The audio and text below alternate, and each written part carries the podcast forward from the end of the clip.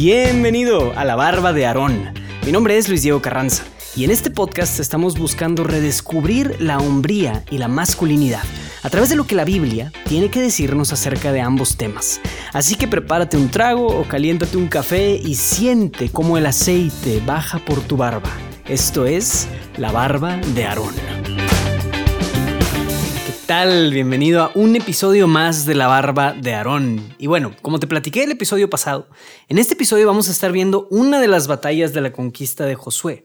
Digo batallas y no digo victorias, porque en este caso la batalla vino acompañada de una derrota. ¿Qué? Sí es, escuchaste bien. Josué y los israelitas en este pasaje van a perder una batalla. Es un pasaje largo, así que vamos a entrarle de una vez para no hacerte mucho, muy, muy largo este rollo. Bien. Josué 7 del 1 al 26 y Josué 8 del 32 al 35. Los israelitas cometieron un delito en relación con el anatema.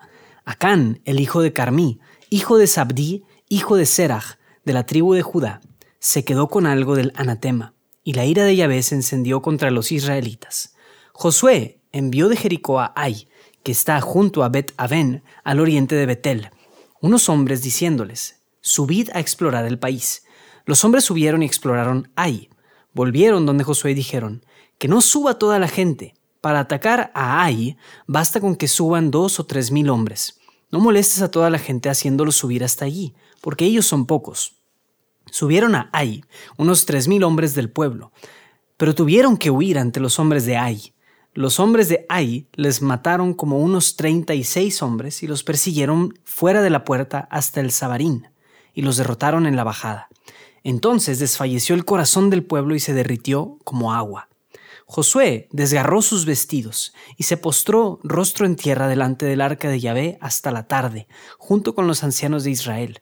Y todos esparcieron polvo sobre sus cabezas. Dijo Josué, Ah, Señor Yahvé, ¿por qué has hecho pasar el Jordán a este pueblo, para entregarnos en manos de los amorreos y destruirnos? Ojalá nos hubiésemos empeñado en establecernos al otro lado del Jordán Perdón, Señor, ¿qué puedo decir ahora que Israel ha vuelto la espalda ante sus enemigos? Se enterarán los cananeos y todos los habitantes del país, se aliarán contra nosotros y borrarán nuestro nombre de la tierra. ¿Qué harás tú entonces por tu gran nombre? Yahvé respondió a Josué, Levántate, ¿por qué estás así rostro en tierra? Israel ha pecado y también ha violado la alianza que yo les había impuesto, y hasta se han quedado con algo del anatema, lo han robado, lo han escondido y lo han puesto entre sus utensilios. Los israelitas no podrán resistir ante tus enemigos, volverán la espalda ante sus enemigos, porque se han convertido en anatema. Yo no estaré ya con vosotros si no hacéis desaparecer el anatema en medio de vosotros. Levántate y purifica al pueblo y diles, purificaos para mañana, porque así dice Yahvé el Dios de Israel, el anatema está dentro de ti, Israel. No podrás resistir ante tus enemigos hasta que extirpéis el anatema de entre vosotros. Os presentaréis, pues, mañana por la mañana, tribu por tribu. La tribu que Yahvé designe por la suerte se presentará por clanes. El clan que Yahvé designe se presentará por familias. La familia que Yahvé se designe se presentará hombre por hombre. El designado por la suerte en lo del anatema será entregado al fuego, con todo lo que le pertenece, por haber violado la alianza de Yahvé y cometido una infamia en Israel. Josué se levantó de mañana, mandó que se acercaran a Israel por tribus y fue designada por suerte la tribu de Judá. Mandó que se acercaran los clanes de Judá y fue designado por suerte el clan de Serach. Mandó que se acercara el clan de Serach por familias y fue designado por suerte Sabdí. Mandó que se acercara la familia de Sabdí, hombre por hombre, y fue, designada por fue designado por suerte Acán, hijo de Carmí, hijo de Sabdí, hijo de Serach, de la tribu de Judá. Dijo entonces Josué a Acán, Hijo mío, da gloria a Yahvé, Dios de Israel, y tribútale alabanza. Declárame lo que has hecho, no me lo ocultes. Acán respondió a Josué, En verdad yo soy el que ha pecado contra Yahvé. Esto y esto es lo que he hecho. Vi entre el botín un hermoso manto de, Sena, de Senaar, doscientos ciclos de plata y un lingote de oro de cincuenta ciclos de peso, me gustaron y me los guardé. Están escondidos en la tierra de en medio en mi tienda, y la plata debajo. Josué envió emisarios que fueron corriendo a la tienda, y en efecto, el manto estaba escondido en la tierra y la plata debajo. lo sacaron de la tienda, se lo llevaron a Josué y a todos los israelitas, y fue depositado delante de Yahvé. Entonces Josué tomó a Acán, hijo de Serach, con la plata, el manto y el lingote de oro, a sus hijos, sus hijas, su toro, su asno, su oveja, su tienda y todo lo suyo, y los hizo subir al valle de Acor. Todo Israel le acompañaba. Josué dijo, ¿por qué nos has traído la desgracia? Que Yahvé te, te haga desgraciado de este día. Y todo Israel lo apedreó, y los quemaron en la hoguera, y los apedrearon. Levantaron sobre él un gran montón de piedras que existe hasta el día de hoy. Así Yahvé se calmó del furor de su cólera. Por eso se llama aquel lugar el Valle de Acor hasta el día de hoy. Josué escribió allí mismo sobre las piedras una copia de la ley que Moisés había escrito delante de los israelitas, y todo Israel, sus ancianos, sus escribas y sus jueces, de pie a los lados del arca, delante de los levitas que, llevaban el arca de la alianza de Yahvé, todos, tanto forasteros como ciudadanos, se colocaron a la mitad de la falda del monte Garizín y a la otra mitad de la falda del monte Ebal, según la orden de Moisés, siervo de Yahvé, para bendecir por primera vez al pueblo de Israel. Luego Josué leyó todas las palabras de la ley, la bendición y la maldición, a tenor de cuanto está escrito en el libro de Yahvé. No hubo ni una palabra de cuanto Moisés había mandado que no la leyera Josué en presencia de toda la asamblea de Israel, incluidas las mujeres, los niños, los forasteros que vivían en medio de ellos. Palabra de Dios. Bien, pues un pasaje largo, espero que sigas aquí, que estés despierto. bueno, como bien sabes, en este podcast nos toca escuchar un poquito de todo. Nos tocan hombres buenos, nos tocan a veces ciudades, nos tocan temáticas, nos tocan barbas, nos tocan buenos hombres, pero hombres malos también, y hombres que se equivocaron pero le echaron ganas. Y hoy nos toca escuchar la historia de Acán. Un hombre que no, pues no sabemos si, pues además de su historia, más que cometió este delito, este error, y que nos habla aquí de que violó el anatema, y esta palabra resuena varias veces, el anatema, el mandato de Dios de no tomar ningún botín de guerra. Ahora, el anatema es, es, interesante, o sea, creo que algún biblista pudiera darnos más detallitos sobre este concepto del anatema. A lo mejor algún día podemos invitar a alguno, pues, pero en términos del libro de, de, este libro y de, de lo que sucede en el libro de Josué, el concepto del anatema viene siendo como un no te mezcles con estas cosas impuras, o sea, no te mezcles con estas culturas paganas, somételas al anatema, o sea, es decir, va a ser todo como pues en cierto sentido todo, o sea, no te vas a mezclar con eso.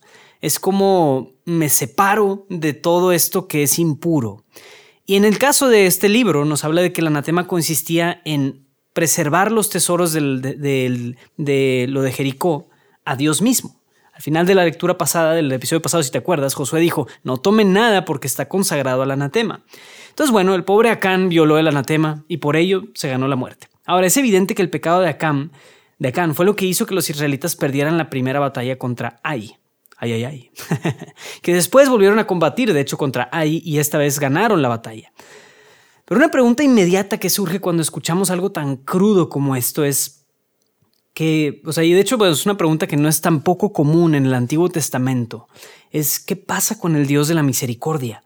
¿Qué pasó con el Dios que perdona y que te da una segunda oportunidad? ¿Y por qué Acán y toda su familia tenía que morir?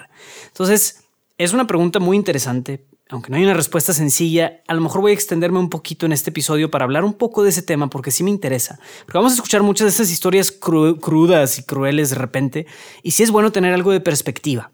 Que de nuevo, estoy seguro que un biblista o un apologeta, alguien así con algún teólogo nos pudiera dar más detallitos y explicaciones, pero yo voy a hacer mi, mi humilde esfuerzo y contribución a esta discusión. Entonces, bueno, hay un par de ideas que nos pueden dar un poquito de luz en esa pregunta de por qué ¿Por qué Acán y toda su familia no tuvo una segunda oportunidad? ¿Por qué tenían que morir? Lo primero es el momento que está viviendo el pueblo de Israel. Entonces, el momento histórico de este libro, Israel está en una lucha de conquista como pueblo. Acuérdense lo que volvemos el episodio pasado. Es el gran momento en el que Israel está llamado a luchar por ser, luchar como un solo hombre, pues, y conquistar esta tierra. En cierto sentido hay mucho peso que se espera sobre todos. Y si vamos más allá todavía, la conquista se logra principalmente bajo el supuesto de que Israel se mantiene moralmente puro delante de Dios, que obedezca a Dios. Acuérdense, del condicionamiento de Dios a Josué. Si no te apartas de mis mandatos, entonces te daré esta tierra. Entonces, si un solo hombre viola esta intención, todos van a sufrir. Y pues murieron 36 vatos por culpa del pecado de Acán. Entonces, solo por eso nos damos, nos damos cuenta de lo que está en riesgo aquí. Pero lo segundo, que es muy importante, es el mandato que Dios había dado. O sea, sí, Dios había mandado explícitamente que nadie tomara un botín de guerra. Les había dicho que cualquiera que lo hiciera debía de ser castigado con la muerte. Ahora, ¿Por qué Dios mandó eso? Ese es otro detalle. Pero lo importante aquí es que Dios no está mandando matar a Can nada más porque se le antojó, o porque le caía mal, o por de manera arbitraria.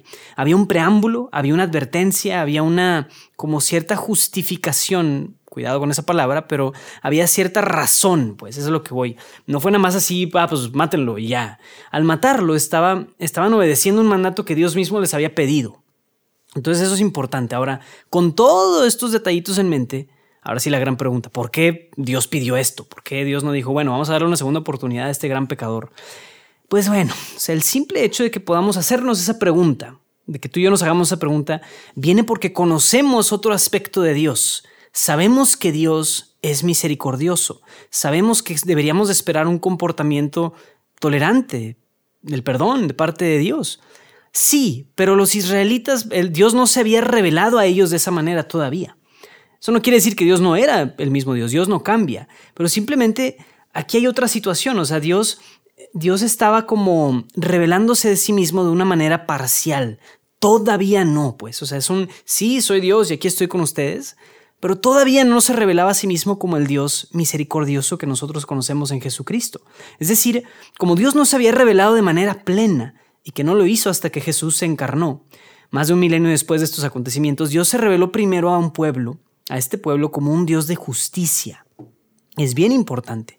O sea, a diferencia de las otras culturas que tenían dioses arbitrarios, como los griegos, hoy el dios se levantó de mal humor, entonces nos caen rayos, o de repente favorece a este otro pueblo. Dios está revelando aquí como un dios que es justo, que nos da un parámetro, que nos da una, una, como un punto de referencia, nos da un marco. Entonces Dios está muy interesado en que los israelitas sepan eso, de lo, de lo justo que es Dios y lo muy interesado que Él está en preservar esta alianza. Entonces Dios primero se revela como este Dios de justicia. Y es en, solamente es en Jesucristo que vamos a ver la plenitud de la misericordia de Dios, que de hecho solo tiene sentido si vemos la misericordia en el marco de la justicia, o sea, lo que debería ser, o sea, yo merecería la muerte, pero Dios me está perdonando.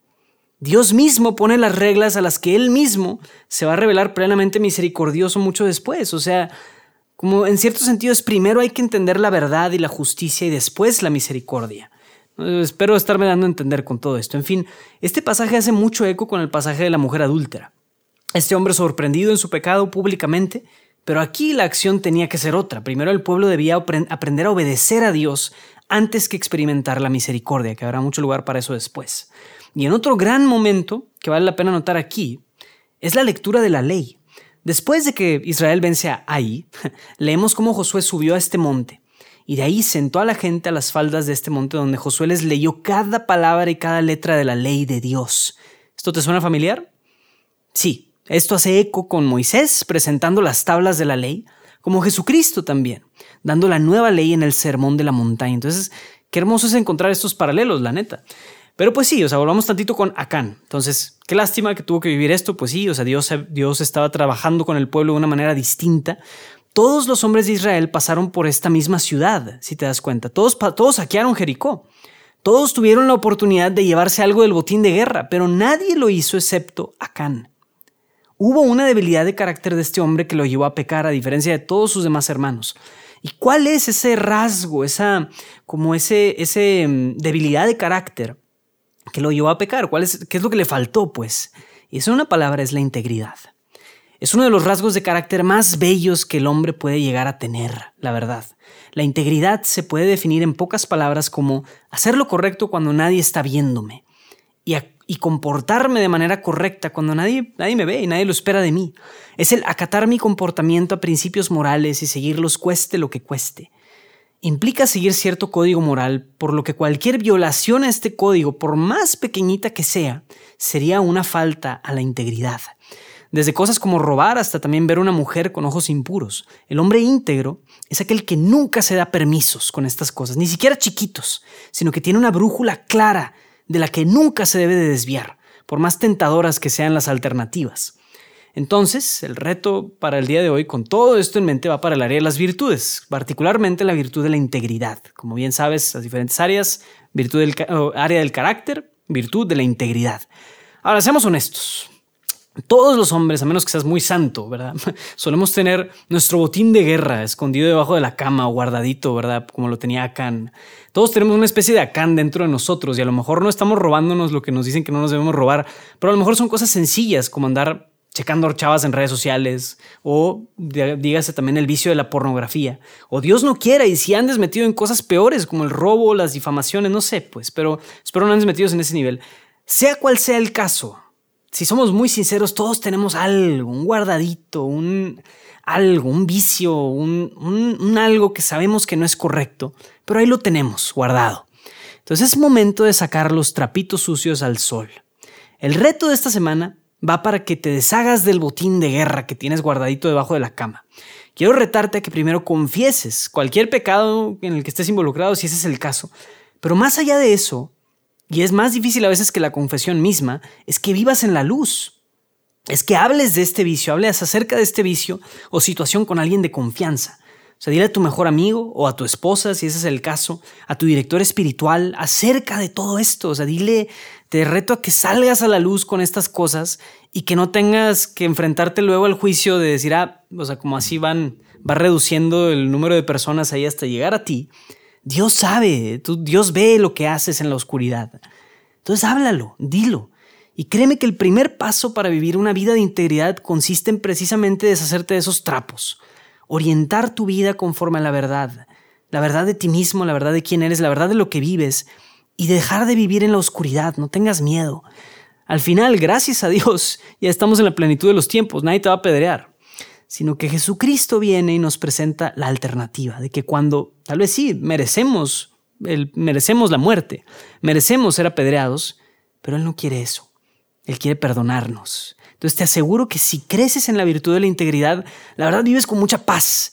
Vives con una paz tremenda de decir, ah, mi conciencia está limpia y no tengo, no tengo, ¿cómo se dice?, esqueletos en el closet. No solo no morirás apedreado, sino que también eso te puede llevar a ser un hombre que sirve, y que protege y que ama a los demás. Entonces, te reto a que vivas en la luz, a que tengas el valor de salir de esta cosa y, y, lo hagas diciendo la verdad y afrontando las cosas. Créeme que Dios tiene mucha misericordia preparada para ti si sales de esto.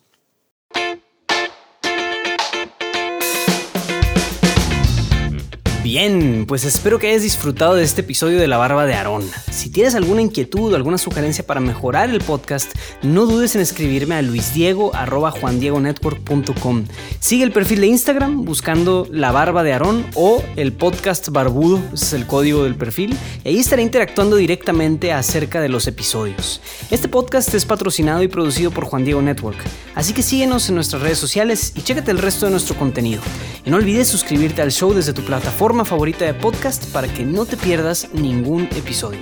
Y obvio, comparte con al menos una persona a quien crees que esto le pudiera servir. Eso sería una grandiosísima ayuda. Nos vemos hasta la próxima.